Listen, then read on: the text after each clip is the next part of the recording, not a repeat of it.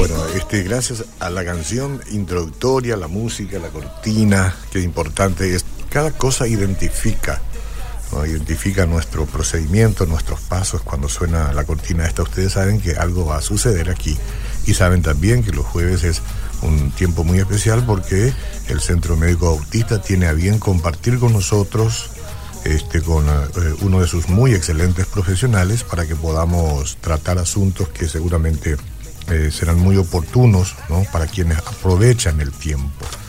No todos estamos todo el tiempo en el consultorio, pero cuando escuchamos algo que este, amerite ¿no? o nos oriente para que vayamos a consultar o a prever algunos asuntos, entonces hacemos muy bien y es muy práctico esto. Hoy nos visita una vez más, tengo el privilegio de tener aquí a la doctora Claudia Zárate, eh, su especialidad es eh, infectología, ¿se dice? Infectología pediátrica. Infectología pediátrica. ¿Qué tal, doctora? ¿Cómo le va? Muy buen día, Oscar. Eh, también gracias por la invitación nuevamente. Privilegio, privilegio. Saludos a la amable audiencia y bueno, hoy estaremos tocando un tema Sí. interesante. Sí, el clima nuestro este, últimamente es bastante complejo en materia del tiempo, lluvia, agua, humedad. No sé si son factores predisponentes para infecciones que se instalan en las vías respiratorias, especialmente hablando de los niños, ¿no? Sí, justamente como te estaba comentando, Oscar, eh, estamos en temporada. ¿verdad? Temporada. Quien más, quien menos, ahora está con algún cuadro respiratorio, Es verdad. este, desde leve a, a un poquito más este, grave, ¿verdad? Ya, y, y- y cuando sucede en los niños, entonces uno siempre se preocupa porque no sé si es una cuestión de correr al consultorio o si existen cosas prácticas que uno puede hacer an- antes. ¿no? Depende seguramente del nivel, de la gravedad que observen los padres. Claro, lo ideal siempre sería eh, que los padres tengan cierta instrucción acerca de cómo, cómo abordar eh, si de repente el niño tiene fiebre o si tiene síntomas menores. O sea, nunca está de más que consulten si ya tienen un pediatra cabecera o bueno, que acudan a un pediatra en fin como para orientar acerca de esas pautas. Y, y cómo manejar, o sea, el manejo en la casa, eh, si necesita ingreso hospitalario, eh, también con el entorno familiar, porque son enfermedades normalmente muy contagiosas. Este, y tenemos que tener en cuenta eh, factores de riesgo como edades extremas de la vida, los muy chiquitos, los recién nacidos, también los abuelitos, Sí. eh, o niños que tengan alguna patología de base este, que les condicione de repente a una peor evolución, por ejemplo, eh, niños que tengan cardiopatía, niños oncológicos, que estén en tratamiento este, con corticoides, quimioterapias, eh, todo eso condice también de repente a, a que el cuadro pueda ser más grave. Yo ya soy abuelo. ¿Entro en la categoría de abuelito? Mayores de 65 años, no sé Ah, si ya estamos por ahí. No, no, no, no, no, todavía no. Ah, Abuelo, pero abuelito, más adelante. Habrá tiempo.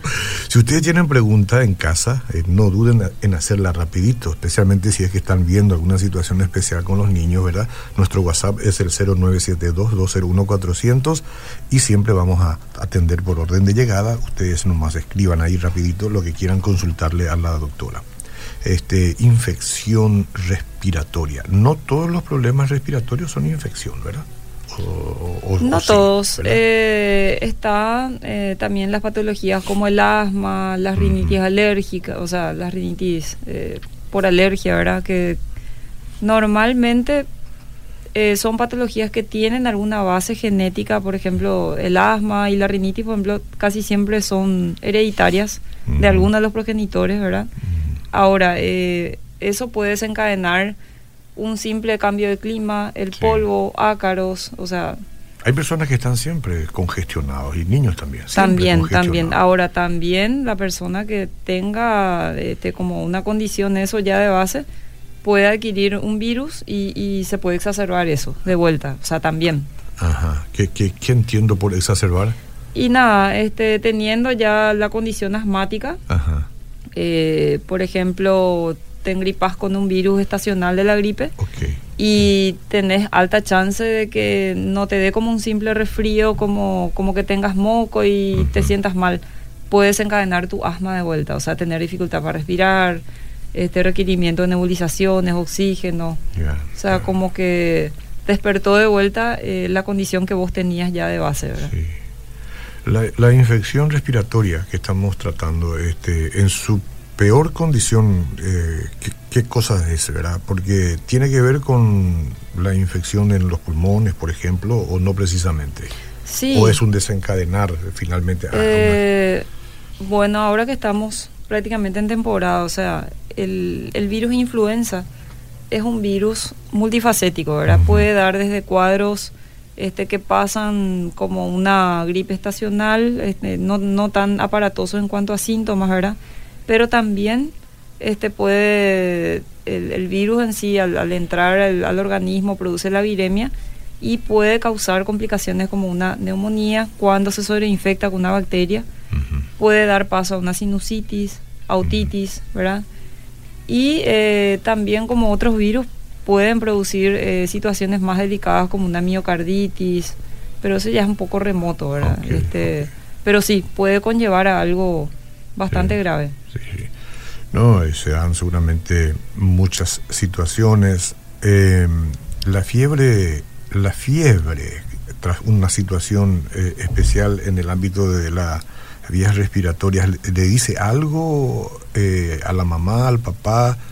Eh, ¿qué, ¿qué, cosa es no tener normalmente la fiebre pasa como una respuesta del organismo a, a una agresión a un uh -huh. virus a alguna bacteria no porque el niño tenga o sea no porque el niño tenga fiebre eso ya ya indica una pauta de alarma o que algo mal está pasando uh -huh. es una defensa del organismo verdad yeah. ahora si el niño al darle los antipiréticos verdad que conocemos como paracetamol o dipirona este habitualmente controlamos, podemos controlar el proceso febril. Yeah. Y el niño de vuelta está como, como antes, o sea, le ves comer, le ves jugar, eh, o sea, como que le mejora el, el, estado anímico de vuelta, entonces normalmente no hablamos de una condición grave. Uh -huh. Ahora, si el niño, a pesar de tratar de controlar la fiebre, este, vemos a un niño que rechaza líquidos, este, o, o está agitado, o está como inquieto, llorando, quejoso, ¿verdad? Ese es un uh -huh. niño que que, ojo, ¿verdad? tendremos que atenderlo probablemente en la consulta para detectar si hay algo más asociado uh -huh. a la gripe. Las mamis y los papis suelen consultar vía WhatsApp con usted al respecto de un problemita que surge de repente que no amerita probablemente correr hasta el, a, la más, a cierta hora y consulta con usted.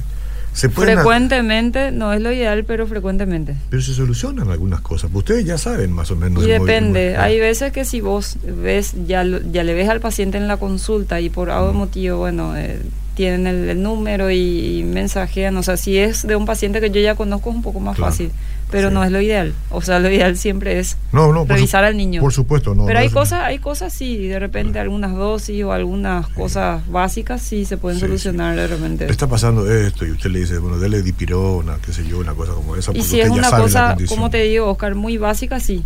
Yo digo las cosas para que usted pero, me corrija, ¿eh? Para que claro, pero de repente que me llame un, una mamá o alguien y me diga, mi hijo tiene esto, esto, esto, esto, respira de esta forma, oh, oh. tiene fiebre, o sea, eh, no somos adivinos, ¿verdad? No, y podemos claro. estar mal medicando también de esa forma, ¿verdad? Entonces uh -huh. no, no es lo ideal. Bueno, mientras charlamos yo le paso algunas preguntas. Mi hijo de cuatro años tuvo fiebre el martes y miércoles, llegó a 39. Le di dipirona. ¿Ese es un nombre genérico?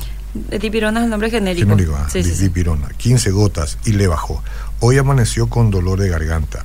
¿Debo llevarlo a su pediatra teniendo en cuenta que los hospitales están con mucha gente engripada? Gracias. Juega sí. bien, corre bien, come bien, eso es un detalle. ¿eh? También, un obviamente. Detalle, sí, este sí. Y se lo puedo observar más, ¿verdad? Uh -huh. Si de repente se le vuelve a dar la misma medicación o se le da un poquito de, puede ser algún antiinflamatorio o eh, una alfamilasa, ¿verdad? Y si el chico está bien y dejó de hacer fiebre, no lo ve agitado, tal vez es cuestión de, de esperar que se resuelva el cuadro, ¿verdad? Ahora uh -huh. si es muy molestoso y tiene algunas pautas de alarma que ella no mencionó, en ese caso sí, ¿verdad? Pero uh -huh. es una realidad el tema de la sala de espera. De, es una realidad. Es una realidad. Hay muchos cuadros respiratorios y bueno, este, ¿Y en realidad los que más ameriten son claro. los que deberían irse. Y los niños no soportan el tapaboca y todo eso seguramente. Y los chiquitos no. No, no hay los forma. chiquitos no. Mi hija tiene 16 años y casi siempre está congestionada. ¿Es un problema alérgico o es infección? Porque ella a veces no puede dormir porque no puede respirar bien. Y eso me preocupa, dice la señora. Probablemente sea una rinitis alérgica, ¿verdad? Hay que ver ahí, como estuvimos hablando, si hay algún factor este ya tipo genético desencadenante o ella está expuesta a algo. Este, a polvo, a polen, construcción, a aerosoles, a humedad, a mascotas este, muchas cosas que de repente el, acondicionador de aire, el filtro, el ventilador, eh, alfombras, cortinas, o sea, todo eso son detonantes para que uno permanentemente esté con, un cierto grado de rinitis. O sea, rinitis sería la congestión nasal y, la descarga nasal del moco, ¿verdad? Sin otra sintomatología. Bueno, es importante eso. Qué lindo sería si va a consulta para tener bien cerca este, y de manera personalizada una respuesta a esa consulta, porque si es una cuestión que se está eternizando y existen formas de encontrar un respaldo, una solución, tome, después yo le voy a pasar el número de teléfono del centro médico, ¿sí? Buenos días, disculpe una consulta, tengo un hijo de seis años que cada tanto le da una crisis de tos más fuerte que cuando empieza no para como 40 minutos de seguido y la llevo al hospital porque es desesperante. Y siempre el diagnóstico es laringitis y es por la mañana y por la noche. Me gustaría saber por qué le da esa tos o por qué da laringitis, qué debo hacer, qué tratamientos y se puede pasar o si esto puede ir a peor, eso es lo que quiere saber. Si es algo muy habitual, hay que ver justamente si también es un chico que va a ser alérgico o algún tipo de atopía a algo, porque justamente se está relacionando a horas de repente un poco claves. Puede ser también una condición predisponente que esté haciendo reflujo, porque justamente cuando uno se acuesta con la comida del día o si toma todavía leche, este por ahí si duerme no con almohadas, a veces hay chicos, ¿verdad? Eh, y también adultos que, que hacen reflujo que la comida, o sea, que los alimentos se le van como al esófago, esos microbotitas pueden aspirar, da una intensa tos nocturna y con los hábitos eso se mejora, o sea, me, me llama más la atención que diga que a ciertas horas y normalmente relacionada al sueño o cuando se despierta recién, ¿verdad? Y durante el día aparentemente pasa bien. Perfecto. También eh, aconsejo una consulta personalizada ¿eh? en el Centro Médico Autista eh, estas yo siempre digo, hay cosas que merecen todo el esfuerzo posible por parte de las personas que manifiestan una inquietud, una preocupación, ¿verdad? Y a veces hay que dar un paso más, buscar una alternativa mejor, Una, una segunda opinión, que seguramente como es este caso, pero acá todavía es a través de la comunicación, digamos, eh, radial. Pero en consultorio usted puede tener muchos mejores datos porque le va a mirar, le va a examinar, por ahí se descubren cositas que no se pueden entender desde acá. Mi consulta es la doctora, ¿qué darle a una niña de 7 años cuando empieza a cuestionarse? Gracias, Emilio Rodríguez hoy. A ver, ¿convulsionarse será? Cuestionarse. Todos los niños se cuestionan cosas y cuestionan a mamá y a papá. Corríjame rápido si es que se tiene que ver con convulsiones, ¿verdad? Porque mm, si me está escuchando, porque eso, esta pregunta no se entiende. Mi consulta para la. Ah, perdón, dice, acaba de escribir, ¿sí? Ah. Tenemos un poquito de tiempo, atendámosle.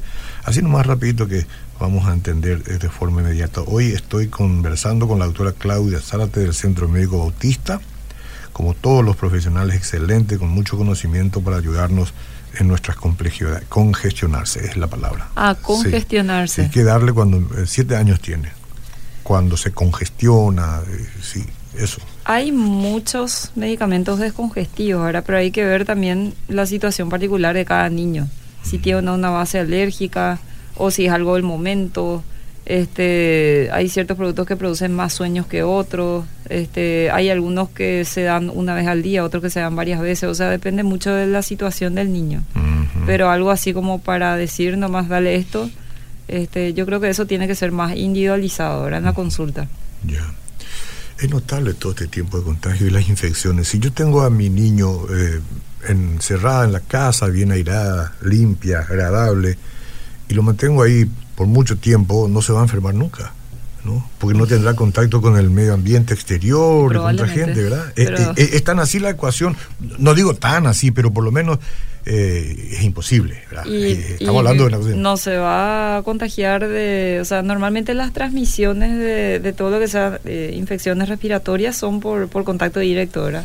Ajá. Por hablar, por toser, por estornudar, por pasar la mano por ahí con alguna, este, hay virus que viene en la mano hasta 12 horas, ¿verdad? No me digas. De ahí la importancia del lavado de manos. ¿Dónde O sea, está el, al- el alcohol sirve o hay que lavarse las manos? Mano sucia, Tráeme lavado de manos. Eh, Ahora, mano limpia que ya se lavó y que querés eventualmente darte una protección más, alcohol gel. Pero alcohol gel para manos sucias no sirve. Bueno, de todas maneras, tráeme para que tenga lindo olor, este, David. Por lo menos vamos a tener un agradable olor. Después me lavo las manos digo, de manera constante. A veces eh, hay gente que tiene una obsesión con lavarse las manos, ¿verdad? Está bien, pero estoy dando ejemplo nomás porque nos están mirando por las cámaras. Primero hay que lavarse las manos, señores, y después entonces aplicarle el alcohol. Ya sabemos eso.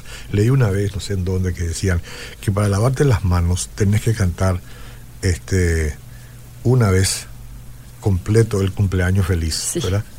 Cumpleaños. Sí, porque es ¿eh? dedo, tiene su técnica. Tiene su técnica. Es eh, dedo eh, por dedo, después adelante, después atrás y más o menos el proceso te lleva cerca de 3 a 5 minutos y vamos a hacerlo bien, ¿verdad? Sí, y es por desplazamiento de la suciedad, que Exactamente, saca para abajo, también, ¿verdad? también, también. Cada cosa. Bueno, pero es así. Eh, bendiciones. Mi nena de tres años estuvo dos semanas que no podía, que no quería comer nada, pero leche y yogur mm, no para de tomar. En, cuan- en cuanto prueba un bocado de comida, empieza con arcadas y hay veces que vomita. ¿Será solo una forma de evitar de comer algo así? Tres añitos tiene. Y acepta eso, ¿no? El yogur y la leche, pero la comida le da arcadas. ¿no? Tres años tiene. Tres añitos, sí. Mm, Habría que ver, habría que ver su peso también eh, y el por qué no puede deglutir algo sólido. O sea, eso habría que ver si tiene o no que ver con alguna alergia o con, o con algo ya anatómico, ¿verdad? Por, por lo que ella no está pudiendo tragar. Sí. Eh, entonces eh, hay que verlo, hay que mirarla de cerquita, ¿sí? Sí. Este, mm, yo Probablemente con algunos estudios también. Tan importantes los estudios. Recordame el número de teléfono después, David, ¿sí? David me va a pasar todos los datos para que yo... ¿Ya me pasaste? Ok. Eh, buenas. Mi niño de cuatro años hizo una crisis de asma por primera vez, en julio del año pasado. Llegó a convulsionar. Desde entonces nunca más se volvió siquiera a engripar. Es necesario que de igual manera hacerle un sentimiento, seguimiento querrá decir, seguimiento. ¿Qué dice usted?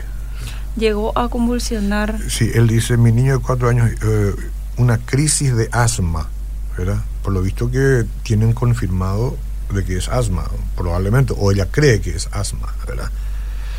Por primera vez y única vez, dice, en julio del año pasado, llegó a convulsionar y desde entonces nunca va- más se volvió. Ahora hay que ver si la convulsión fue porque el niño estaba con fiebre o en qué condición se dio, si fue algo aparte o fue algo relacionado a- al problema respiratorio que tuvo. O sea, si es por la convulsión habría que ver si fue eh, estando con fiebre, está todavía en un periodo de edad en el que eventualmente no es lo habitual, pero entra dentro del rango que puede ser considerado hasta normal una convulsión por una fiebre alta. Claro. Pero tendría que hacerse seguimiento, no sabría decirte si se fue al neurólogo, este, tuvo medicación, cómo se clasificó esa convulsión. Sí. Y en cuanto a lo que fue la crisis de asma que tuvo, pudo haber sido posviral también. O sea, por ahí no es que el niño tenga una condición. Hay virus y virus, ¿verdad? Hay algunos virus un poco más agresivos que otros que te dejan con chillido, como con un pulmón un poco sensible un tiempo, ¿verdad? Sí. Cuando yo digo eh, convulsión de asma, estamos hablando de una cuestión determinada. eh, A ver, como asma, convulsión para mí es neuro- algo neurológico. O sea, es- Neurológico, sí. es, es convulsionar, es, es perder el Claro. conocimiento y temblar. Eso Claro, es convulsión. Claro. Ahora, una crisis de asma o un estado asmático eh, es cuando normalmente con los medicamentos habituales, corticoides o nebulizaciones, no se revierte tan sencillamente el chillido, ¿verdad? O, Claro, o claro. las sibilancias. Entonces ahí necesitamos de repente entrar a algunos tratamientos un poco más invasivos. es otra cosa. ¿Pero asma es sinónimo de alergia o no? ¿O sí? sí y no. Depende, sí no, ¿verdad? Sí y no. Ajá, o sea, ajá. pasa que, a ver, el asma sí como, como una entidad es, eh, es algo que tiene uno, puede depender de la carga genética. Como te dije, puedes encadenar un eh, algo infeccioso o no infeccioso. De repente un- el polvo o listo el perfume de alguien y vos ya o corriste mucho, hiciste una maratón, eh, hiciste un ejercicio extenuante y eso te desencadena el asma. O sea, Claro, comienza a chillar el asma es como una condición que ya trae uno, A ¿verdad? una condición. también te puede, o sea, te puede volver a desencadenar el asma si vos tenés esa predisposición, el cuadro infeccioso. Mm. Pero no, no, lo- o sea, las personas que habitualmente no son asmáticas, por un cuadro infeccioso no van a, no van a tener nomás así un estado asmático. Eso es, eso es aprender, conocer. Muchas gracias, doctora. A mi hijo de un año no le suelta los catarros y le hace devolver mucho. Y bueno, ahí hay que ver si tiene hermanitos mayores, eh, si tiene primitos, ya en edad escolar, que normalmente es a esa edad a la que normalmente traen muchas, eh, muchas infecciones a la casa, ¿verdad? Sí. O si este chiquito tiene algún este antecedente de prematurez, fue muy chiquito, no desarrolló bien los pulmones, tuvo, tuvo alguna internación larga, este, algún factor que predisponga a que frecuentemente tenga infecciones a repetición o tiene reflujo o tiene alguna otra condición.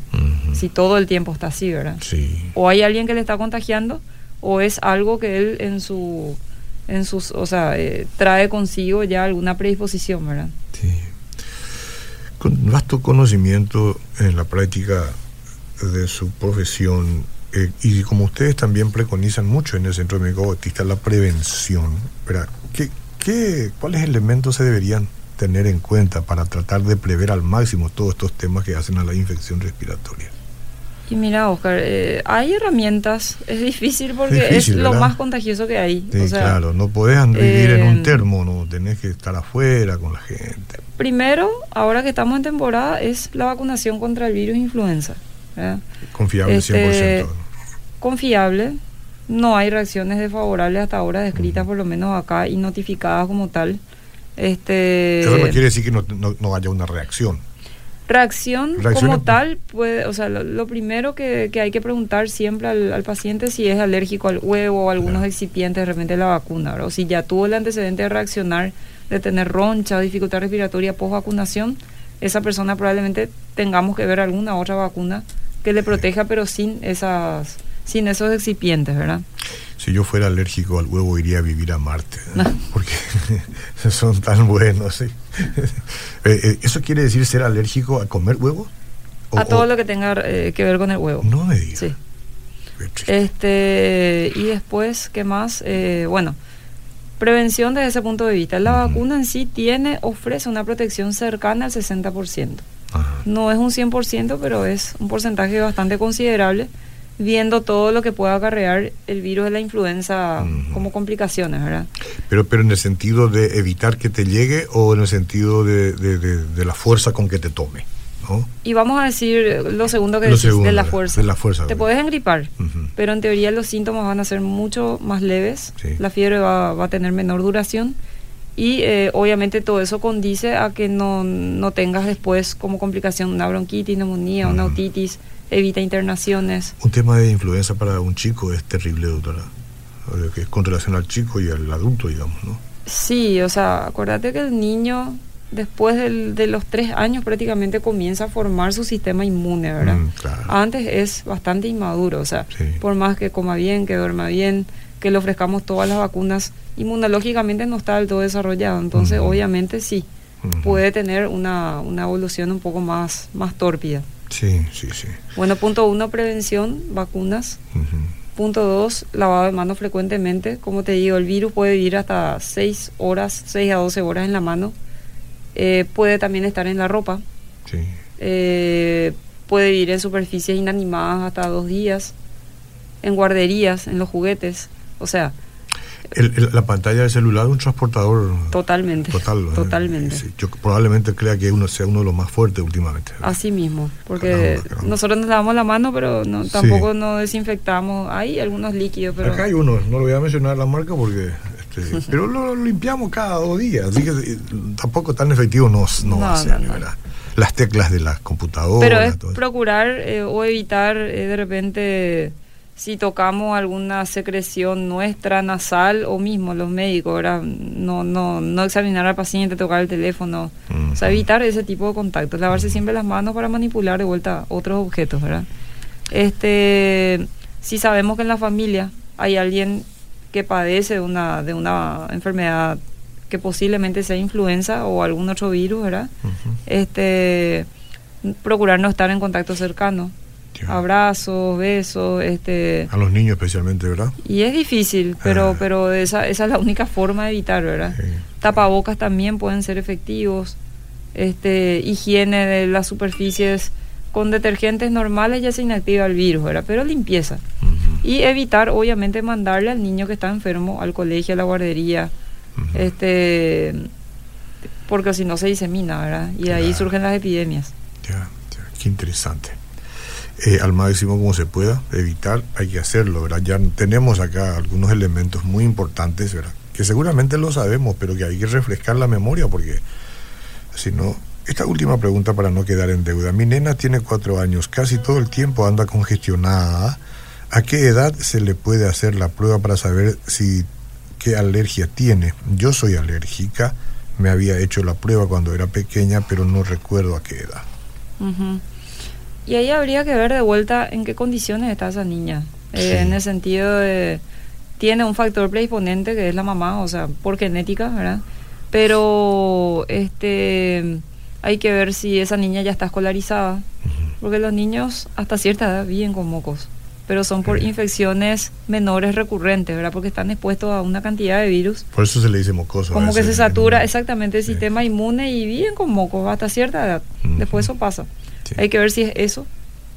Este y si no, claro, hay algunas pruebas que se les puede que se les puede hacer ya, ¿verdad? De repente lo más sencillo es eh, hacerle una prueba a ver si este es muy sensible a, al polvo, a los ácaros, a los insectos, eh, algún tipo de alergeno, ahora sí se le puede hacer. Pero hay que ver también si es lo que ella necesita o si es otro otro tipo de factor lo que a ella le predispone a eso.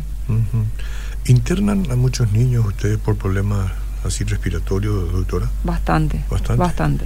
¿Y por qué le internan? ¿Porque, porque necesitan darle un tratamiento más cercano? Normalmente son, es que casi todas las infecciones virales, son las que predisponen a las complicaciones ya bacterianas, como neumonía o la sinusitis. neumonía normalmente es este, lo que más ahora mismo estamos viendo, ¿verdad? Son neumonías complicadas y casi siempre empiezan todos con cuadros virales que no se van resolviendo del todo.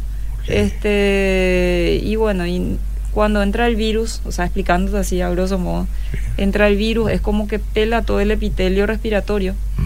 Y como todos estamos colonizados de bacterias, buenas y malas, las bacterias en ese momento aprovechan y se anidan. Entonces ahí surgen las complicaciones como las neumonías, ¿verdad? Claro. Y bueno, y, si, si, ya hay una neumonía, obviamente el chico va, va a cambiar su, su, estado general, va a tener fiebre, dificultad respiratoria y, y, va a necesitar de antibióticos por vía venosa, hidratación, oxígeno. Que esto es un capítulo también para los niños pequeños, me imagino. De ahí la importancia que también los niños estén correctamente vacunados con las vacunas de la edad, con la neumococo, por ejemplo, ¿verdad? Sí y, y las antigripales, ¿verdad? Después está esa este, otra que es tan grave, la estafilococo creo que es, ¿verdad? Sí, el estafilococo es otra bacteria que eh, también suele dar neumonía, pero más bien eh, da infecciones de piel. Infecciones ah, de piel o, sepsis, no, pero también dentro de la sepsis, que significa que el, que el germen está recorriendo la sangre del cuerpo, ah, se puede alojar a los pulmones es bastante grave. Es la neumococo la que usted dijo como... neumococo es el que va más asociado a cuadros respiratorios. ¿Cómo no? Sí, sí, era eso. Era Yo escuché nomás el otro y estaba queriendo hacer una comparación. Bueno, doctora, que nosotros podríamos hablar hasta el mediodía acá. Usted tiene compromiso y este, la media hora ya pasó. De cualquier manera creo que estamos aprovechando demasiado bien, mucha información. Es importante que ustedes hagan consulta directa en, el consultorio del Centro Médico Autista para eso está aquí la autora, para extenderle una cordial invitación. ¿Cuándo extiende una invitación ella? Cuando le va contando los aspectos que hacen a la salud.